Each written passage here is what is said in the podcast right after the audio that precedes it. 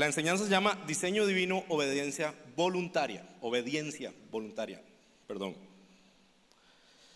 Antes de entrar en por qué se llama así, quiero que reflexionemos un poco juntos de esta época del año. Cuando empezamos un año nuevo, ¿verdad? Este 2019, normalmente nos planteamos metas, objetivos, eh, planes de acción, ¿verdad? ¿Cuál es el mes que pasa más lleno el gimnasio? En enero, porque en diciembre nos comimos todos los tamales de Costa Rica. Entonces, en esta época la gente tiende a planificar cosas, a diseñar propósitos, objetivos, nos, empieza, nos empezamos a mover en ello. Incluso involucramos a Dios. ¿Sí o no?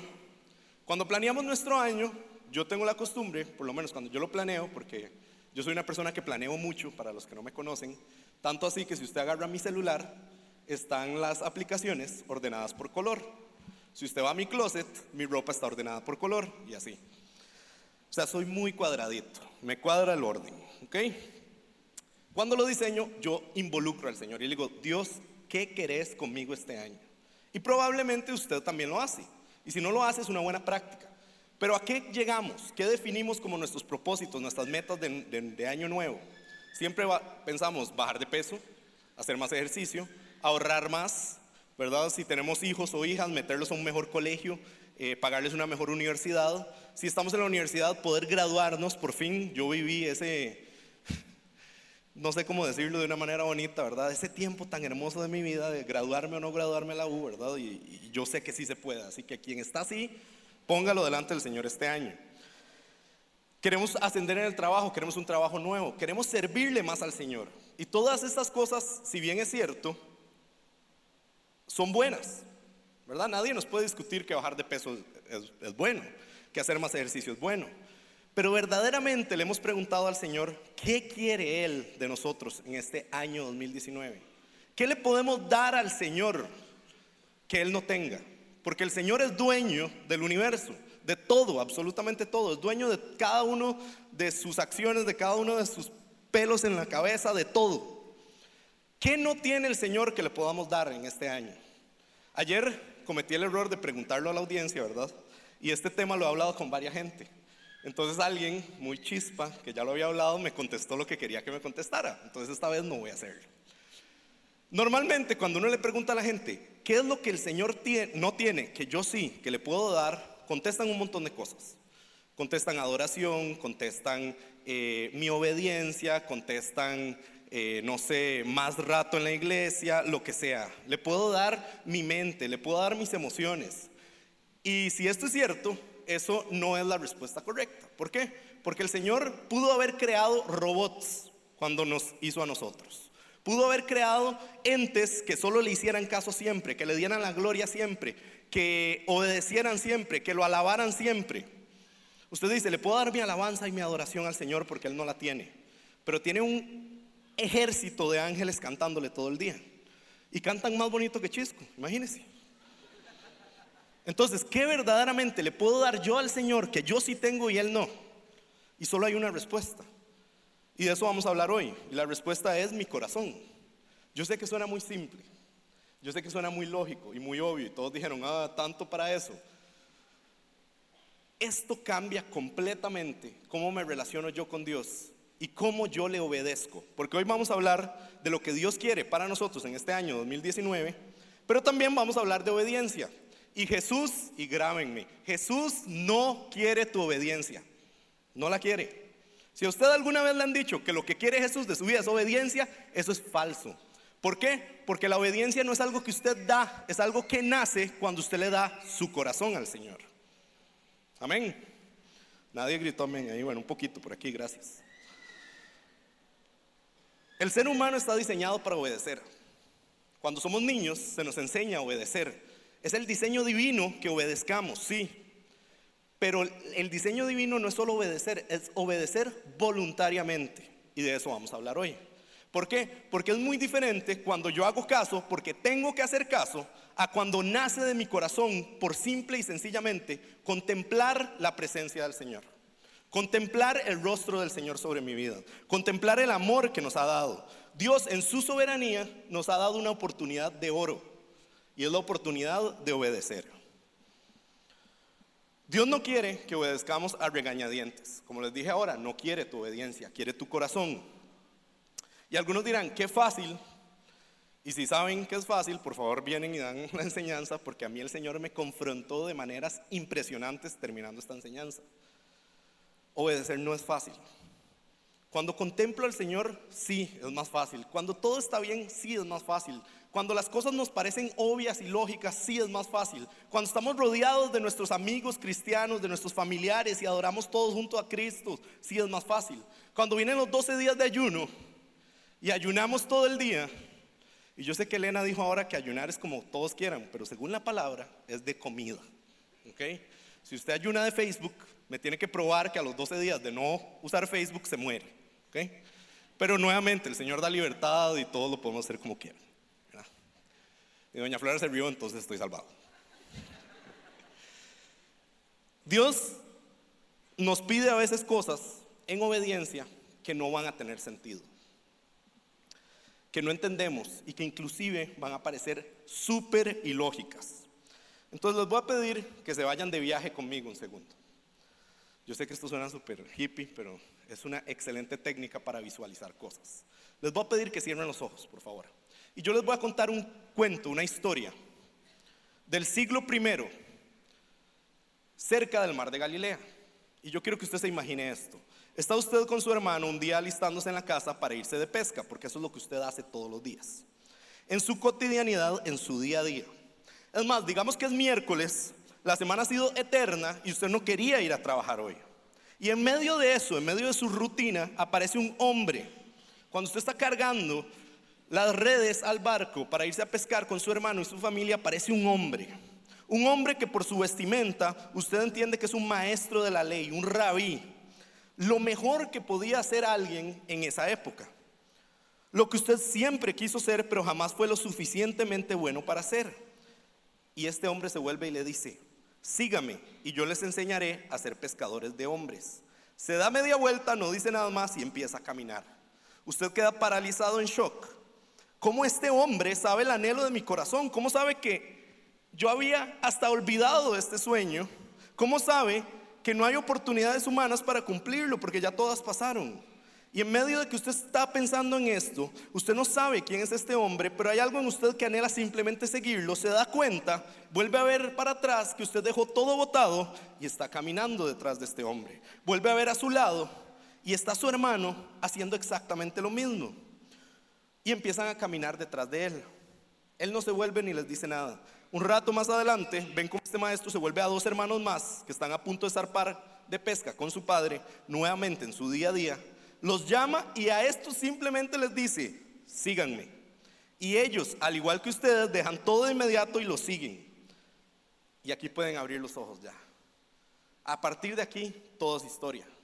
El primer hombre es Pedro, el líder de la iglesia, el que Dios le encarga fundar su iglesia, el que iba a empezar a caminar, a sanar enfermos, a expulsar demonios, a llevar la palabra a todos lados. En algún punto de su vida, él iba caminando y su sombra sanaba. Y usted está al final de su vida, ¿verdad? Recordando esto como Pedro y se da cuenta que la única razón por la cual todo esto sucedió fue porque usted un día obedeció sin que tuviera la información completa, sin que pareciera lógico lo que estaba haciendo, dejando todo lo que conocía atrás y simple y sencillamente, voluntariamente obedeciéndole al maestro, al rabí, a ese Jesucristo Hoy precisamente vamos a hablar de esto, el diseño divino a través de la obediencia voluntaria. Y cómo en esos momentos es donde vamos a experimentar milagros, bendiciones, provisiones y condiciones que nunca nos habíamos imaginado en nuestras vidas. Yo sé que los 12 días de ayuno empiezan hasta la próxima semana, pero yo también sé, y el Señor me lo ha puesto en mi corazón, que los milagros empiezan hoy, que la provisión que usted tanto esperaba empieza hoy, que la sanidad que usted ha anhelado empieza hoy. Vamos a ver dos ejemplos que tiene la palabra de este tipo de obediencia, para que no solo me crean a mí. Juan 9, 1 al 7 dice, mientras caminaba Jesús, Jesús, perdón, Jesús, vio a un hombre que era ciego de nacimiento. Rabí, ¿por qué nació ciego este hombre? Le preguntaron sus discípulos. ¿Fue por sus propios pecados o por los de sus padres? No fue por sus pecados ni tampoco por los de sus padres, contestó Jesús.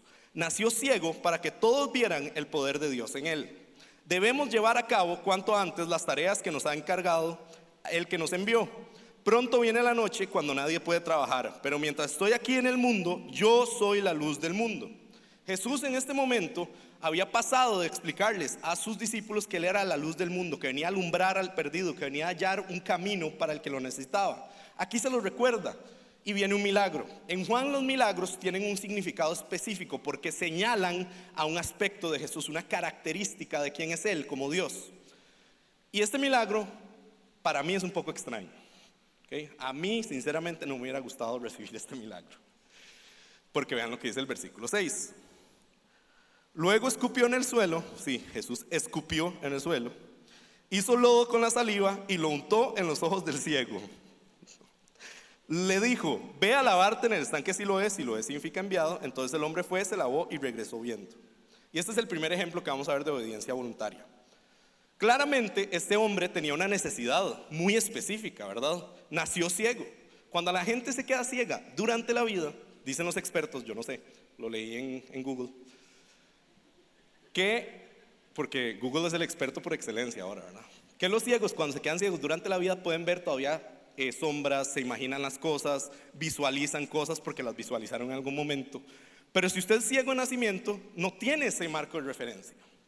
Entonces imagínese qué es ser ciego de nacimiento. Ese era el único anhelo y el único deseo que tenía en su corazón. Poder ver. Porque esto lo incapacitaba para todos. ¿Se acuerdan la historia que se estaban imaginando, el viaje que hicimos juntos? El ser pescador era porque usted no lograba hacer lo mejor que podía hacer. ¿Qué creían que puede hacer un ciego en este siglo? Nada, pedir limosna. Sentarse a la orilla de la calle, a la orilla del templo, a la orilla de algo y empezar a pedir limosna. Y probablemente toda su vida escuchó lástima y compasión de muchos hacia él, pero nunca esperanza. ¿Y cómo sé que nunca recibió esperanza? Vean la reacción de los discípulos. Normalmente los discípulos tratan de hacer cosas cuando Jesús no está. Oran por la gente, no se sana, oran por los demonios, no se salen. Y van a donde Jesús y le dicen que, maestro, ¿por qué no nos ayudas vos? Porque yo no puedo. Tratamos, pasamos una hora entera, pusimos Marcos Witt a todo volumen y no se salió el demonio. ¿Qué hacemos? ¿Y qué les contesta Jesús siempre? Yo voy, dice una palabra, va, lo hace. Y les dice, hombres de poca fe, porque no confiaron. En este momento los discípulos ni siquiera le piden a Jesús que haga el milagro porque lo ven hiper recontra mega imposible. Aquí no solo eran hombres de poca fe, eran hombres de poquísima, poquísima, poquísima fe. Y Jesús simplemente les contesta, porque vean la pregunta que les hace. Les hace la pregunta que le hacen al maestro es, ¿y quién pecó? Y Jesús les contesta, versión Paso Ancho 2019, ¿a quién le importa?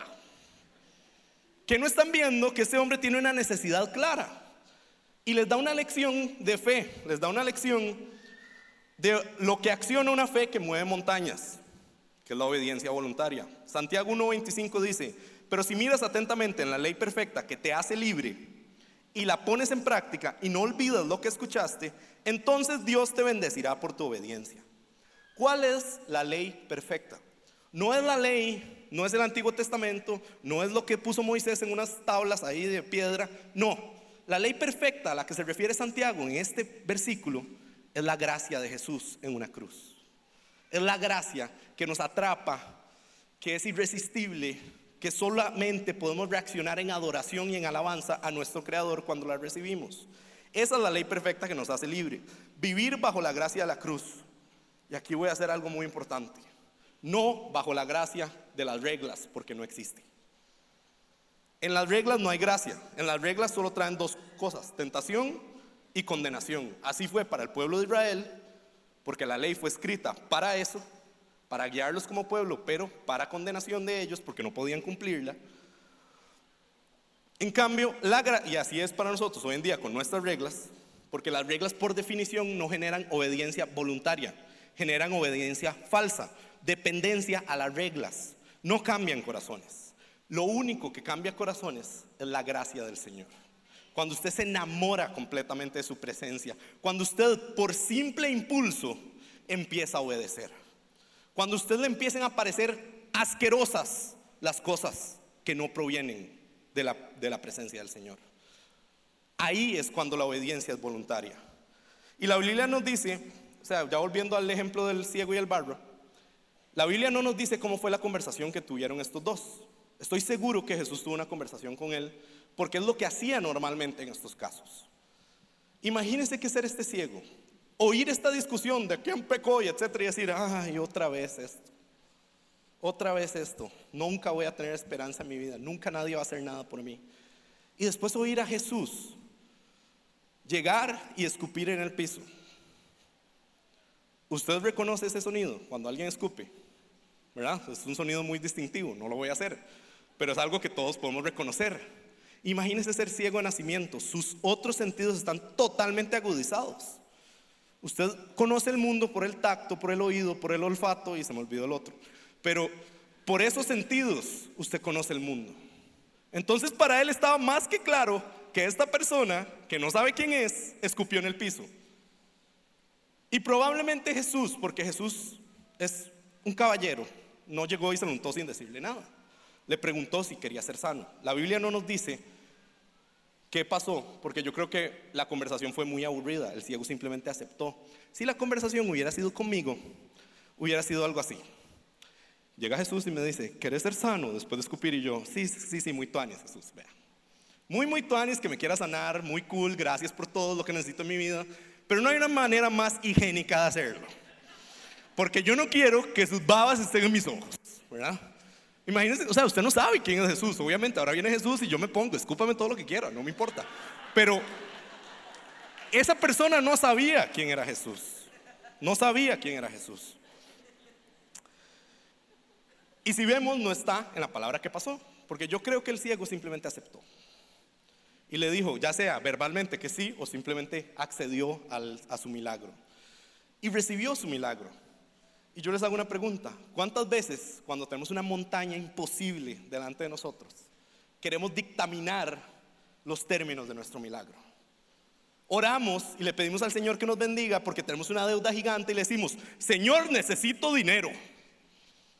Señor, necesito ganarme la lotería. No hagan eso. Señor, necesito bitcoins para cambiarlos. Lo que sea. Le decimos cómo es. Le decimos, Señor, vea, es por aquí, para allá, tres a la derecha, tres para adelante, tres a la izquierda y abre esa puerta. Cuando necesitamos una sanidad, le decimos, por favor, que nos vea el especialista más especialista de los especialistas. Necesitamos dinero para ir al especialista. Entonces empezamos a plantear un montón de planes de acción, a decirle al Señor cómo tiene que hacer las cosas. A mí esto me recordó una situación que vi en un video hace mucho tiempo de una mujer atea, no conocía al Señor para nada, en Perú o Bolivia, no me acuerdo cuál de los dos países, debería buscar el video, que le diagnostican cáncer terminal, tiene tres meses para vivir. Y ella dice, bueno, ok, ¿qué hago? Fue a una iglesia, solo por ir a una iglesia ahí en el país que estaba, y alguien le profetizó, tiene que ir a donde X pastor en Guatemala, porque el Señor la va a sanar. Ella se volvió y dijo, tengo esta cantidad de plata que me compra el pasaje a Guatemala o veo al especialista aquí en el país donde estoy. Y ella, sin conocer al Señor, dice, vamos para Guatemala. Se montó un avión, fue a Guatemala, directamente del aeropuerto, se fue a la iglesia de este pastor. Llegó antes que todas las reuniones dominicales, entonces estaba cerrada la iglesia. Le contó lo que estaba pasando a los que estaban ahí, la dejaron entrar y le dijeron, vea, es que el pastor está eh, en Argentina predicando.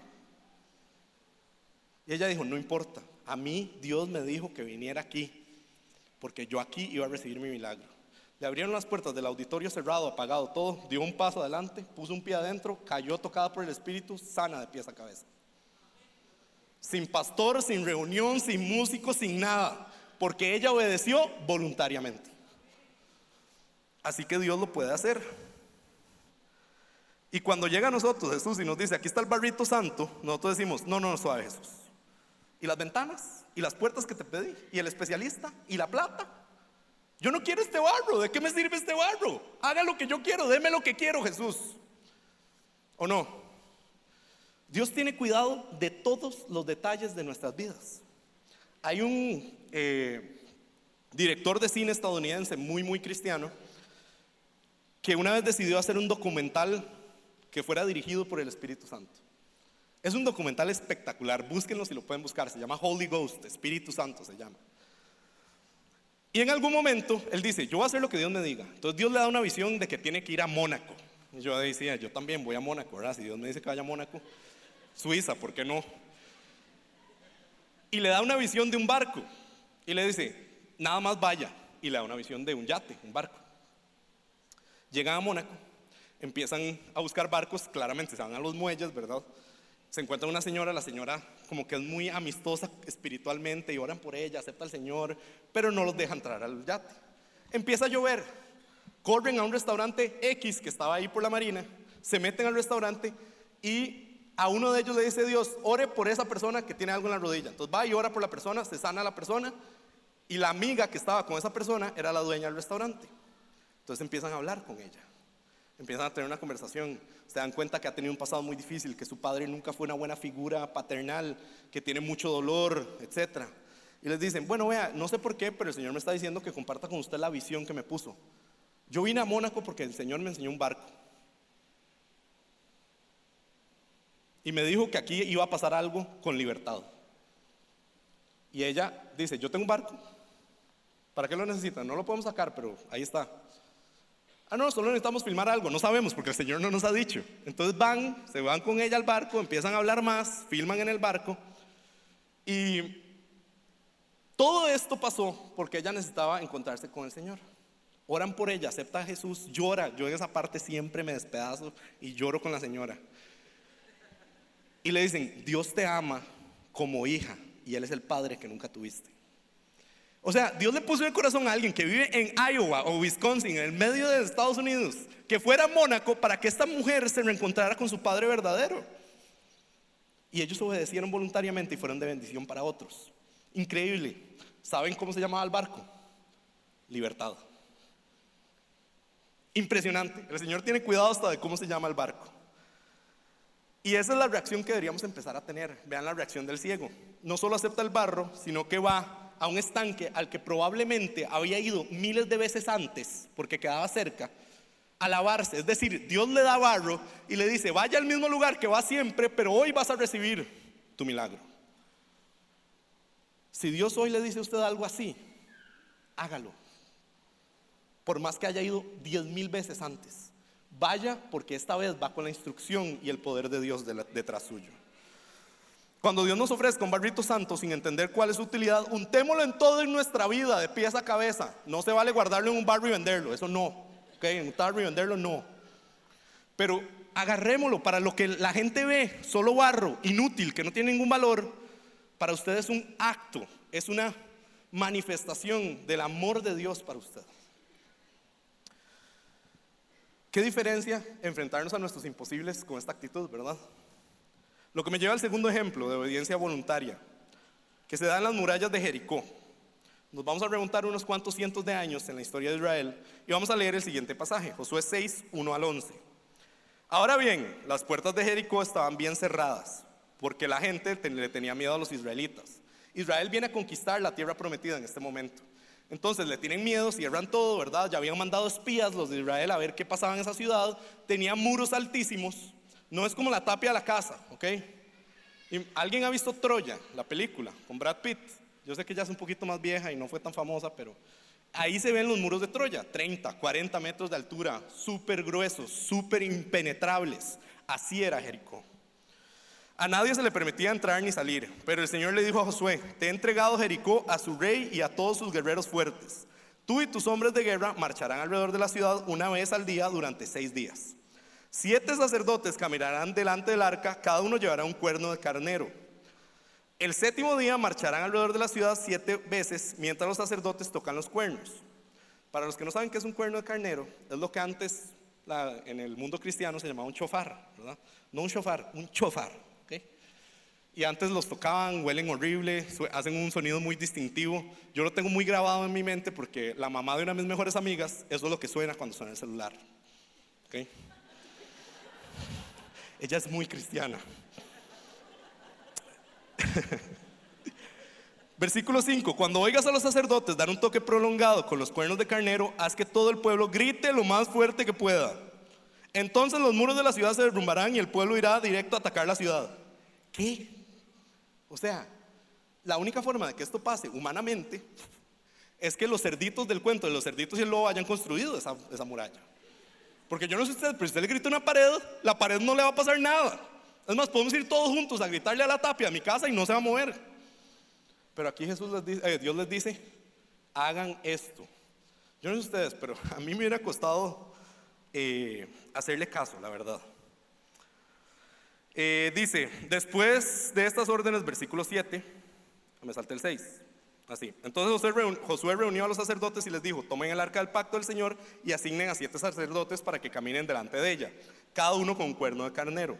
Después dio estas órdenes al pueblo, marchen alrededor de la ciudad, los hombres armados irán al frente, delante del arca del Señor. Después de que Josué le habló al pueblo, los siete sacerdotes con los cuernos de carnero comenzaron a marchar en la presencia del Señor, sonando los cuernos mientras marchaban, y el arca del pacto del Señor los seguía.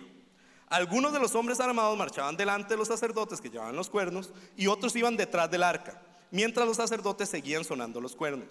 No griten, y aquí está la clave, ni siquiera hablen, ordenó Josué, que no salga ni una sola palabra de ninguno de ustedes hasta que yo les diga que griten. Entonces griten. Así que ese día llevaron el arca del Señor alrededor de la ciudad solo una vez y luego todos regresaron para pasar la noche en el campamento. Acá la escena de ilógico es mucho más marcada que la anterior, ¿verdad? Como les dije ahora, esas murallas nunca se iban a caer porque les gritaran. A veces cuando tenemos un reto muy grande enfrente, una montaña, ¿a qué recurrimos? Es la pregunta. Josué aquí recurre directamente al Señor. Probablemente tenían estrategias humanas porque ya habían mandado espías. Y los espías habían entrado a la ciudad, es decir, podían idear una estrategia humana para entrar. Mandaban un espía que fuera vestido del, de los de Jericó y abriera las puertas o algo así. Habían soluciones humanas posibles. Pero ¿a qué corre Josué? Al Señor. ¿A qué corremos nosotros cuando tenemos un imposible en nuestra vida? ¿A qué? A nuestras cosas humanas, nuestra inteligencia, nuestro trabajo, nuestro dinero, nuestras conexiones. En Costa Rica todos por patas, ¿verdad? ¿A qué corremos? Verdaderamente hagámonos esa pregunta. ¿Cuál es nuestro primer lugar cuando tenemos un imposible al que acudimos? Y si la respuesta no es el Señor, debería serlo. Inclusive cuando Dios le dice, corre alrededor de la ciudad siete días y al séptimo grite con todas sus fuerzas y las murallas se caerán. ¿Qué? O sea, no, no entiendo. O sea, Dios, ¿qué le, qué le pasa? ¿Se volvió loco? ¿Qué está fumando? O sea, no. ¿Qué es esto? Nosotros ya tenemos un ejército, déjanos hacerlo en nuestras fuerzas. El ejército de Israel después se va a volver un poderío en la región. Va a ser admirado por otros pueblos. Le van a tener miedo. Pero aquí Dios les dice, sus fuerzas aquí no valen nada. Literal. Absolutamente nada. Y les da la instrucción más ilógica de la Biblia, para mí. 100% ilógica, 100% que no entiendo. Y ellos acceden, nada más. Vean lo que sigue diciendo el pasaje. Versículo 15. El séptimo día los israelitas se levantaron al amanecer y marcharon alrededor de la ciudad como lo habían hecho los días anteriores. Pero esta vez le dieron siete vueltas alrededor de la ciudad. En la séptima vuelta, mientras los sacerdotes daban el toque prolongado a los cuernos, Josué les ordenó a los israelitas, griten porque el Señor les ha entregado la ciudad. Cuando el pueblo oyó el sonido de los cuernos de carnero, gritó con todas sus fuerzas. De repente los muros de Jericó se derrumbaron y los israelitas fueron directo al ataque a la ciudad y la tomaron. Le hacen caso. Porque ¿quiénes somos nosotros delante de la sabiduría del Señor? ¿Usted se ha preguntado eso alguna vez? ¿Se ha preguntado quién es usted para dictaminar los términos de su milagro, para decirle a Dios cómo hacer las cosas? ¿Quiénes somos? Eclesiastés 11:5 dice, así como no puedes entender el rumbo que toma el viento ni el misterio de cómo crece un bebecito en el vientre de su madre, ahora sí más o menos sabemos, pero en ese momento no se podía, tampoco puedes entender cómo actúa Dios, quien hace todas las cosas. Job 38, 4 al 5 dice, y esto a mí me encanta, Imagínense que es el Señor diciéndoselo a usted. ¿Dónde estabas tú cuando puse los cimientos de la tierra? Dímelo, ya que sabes tanto. ¿Quién decidió sus dimensiones y extendió la cinta de medir? Qué duro. Y perdón si se esperaba una prédica de principio de año de vamos y conquistemos el mundo juntos y todos podemos y etcétera. Pero yo creo que esto es súper importante porque en este pasaje está la clave para recibir bendiciones sobrenaturales. ¿Cuál es la clave? La actitud que tienen los israelitas. a mí siempre me ha parecido raro lo que Josué les dice. No hablen alrededor de la ciudad. Yo decía, ¿cuál es el mérito de esto? No es como que los que estaban en la ciudad no podían ver para afuera y ver a dos millones de personas dándole vuelta a la ciudad. O sea, ¿cuál es el mérito de no hablar? Que esa es la actitud que usted muestra delante del Señor de que le cree. Porque cuando de su boca no salen quejas, no salen tonteras, no sale duda, usted le está creyendo al Señor. Así usted le dice que su obediencia es voluntaria. Esa es la clave de una obediencia voluntaria. Si usted sabe si está siguiendo una regla o si no está siguiendo una regla. Si su actitud es una actitud correcta delante del Señor. Y no es que no pueden discutir de sus dudas. Yo creo que la fe se alimenta cuando somos honestos de lo que dudamos, de lo que creemos, de lo que nos está faltando. Pero siempre en una discusión donde se fomente mi fe donde yo lo haga para buscar crecer en mi fe, no para quejarme. No para que simplemente encontrar a alguien que me dice, sí, tenés razón, es que sí, el Señor no, no va a tiempo y es que qué le pasa y, y no ha venido y etcétera. La queja nunca puede ser una parte fundamental de nuestro vocabulario como cristianos.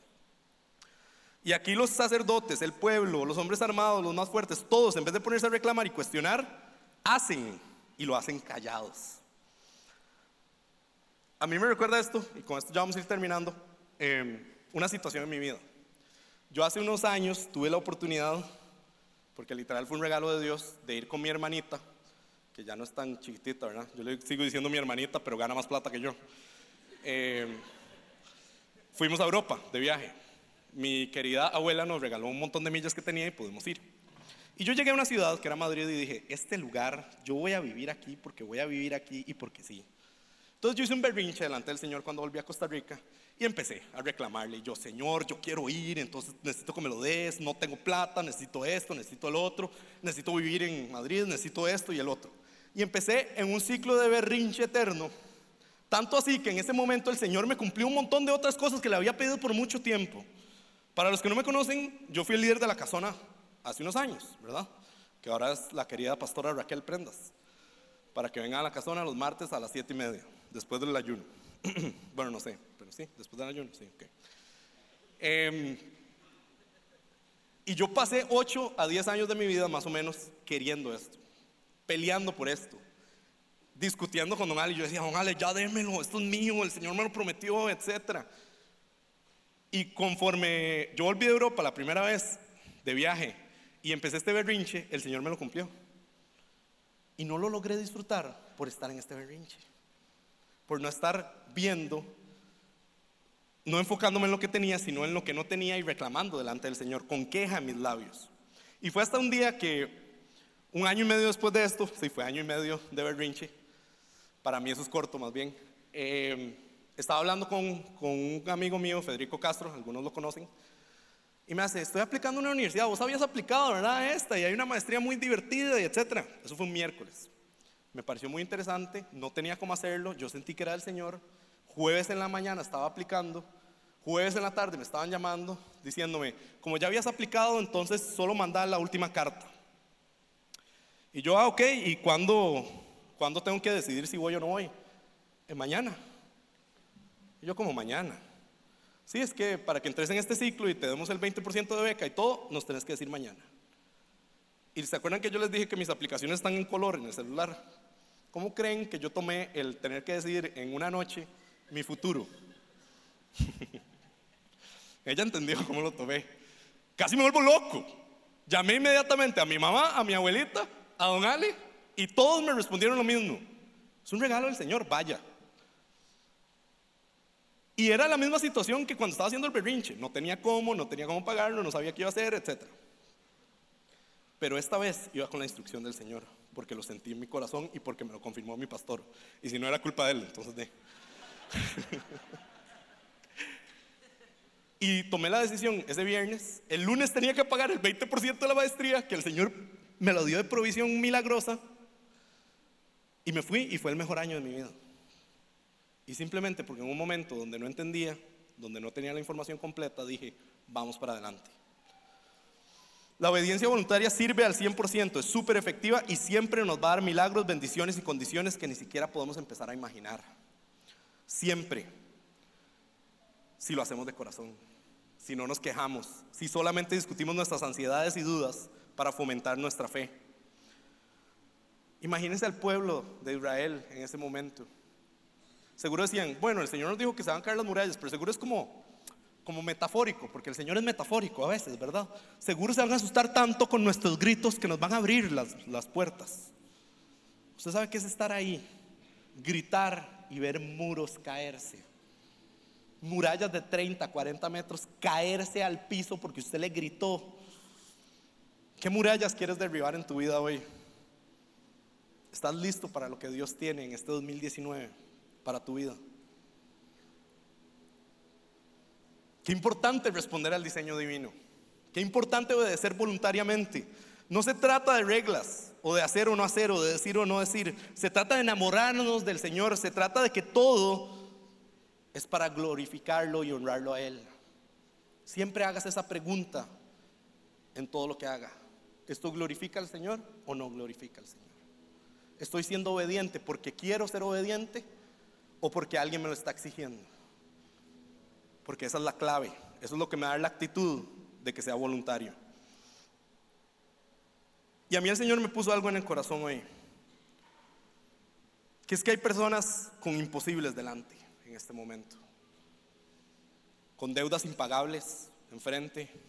Con una enfermedad que salió de la nada. Con una familia quebrantada en tantos pedazos que parece imposible que se vuelva a formar. Y el Señor me dijo muy claramente que hoy empezaba el día de libertad para esas personas. Que hoy era el momento donde podríamos empezar a descansar en su presencia sabiendo que Él está haciendo, sabiendo que Él va a hacer el día de mañana y sabiendo que todos los días de mi vida Él me va a seguir acompañando en lo que hago. Porque Él no se puede negar a sí mismo ni miente. Y hay una promesa sobre cada una de nuestras cabezas de que vamos a vivir en prosperidad, de que vamos a vivir en planes agradables, buenos y perfectos para nuestra vida. Esperamos que esta enseñanza haya sido de gran bendición para tu vida. Si te gustó este mensaje, puedes suscribirte a nuestro canal y también seguirnos en redes sociales. Nos vemos en la Comu.